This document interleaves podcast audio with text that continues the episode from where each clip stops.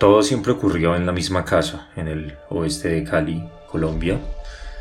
No el exclusivo oeste del zoológico y el río, no, ese, ese oeste no, el oeste cerca a la Loma de la Cruz, eh, que está rodeado de lugares pues, muy conocidos en la ciudad, como la Calle del Muerto, Siete Esquinas, la Normal de Señoritas, como se conocía en ese entonces, el colegio que quedaba cerca, y la Santa Infancia, la iglesia en donde me bautizaron.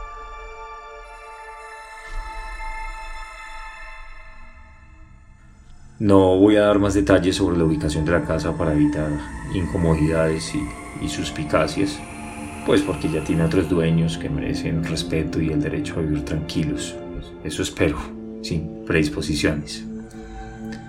Esta casa me vio crecer y fue testigo de muchas felicidades, tristezas y, y especialmente una, una etapa de mi vida que solo me atrevo a contar públicamente 25 años después y que tiene que ver con una serie de sucesos que racionalmente no he podido explicar y que me acompañaron gran parte de, mi adolescencia.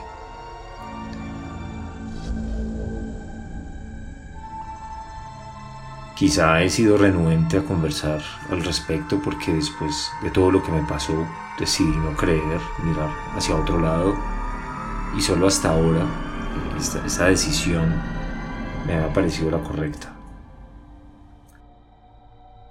Sin más preámbulos, inicia esta primera anécdota. 1995. Sombras.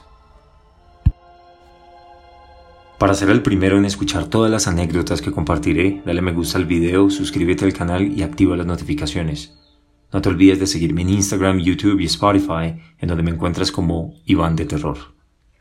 En Instagram tendrás contenido exclusivo como fotografías inéditas y ambientaciones que servirán de contexto para las experiencias paranormales que compartiré.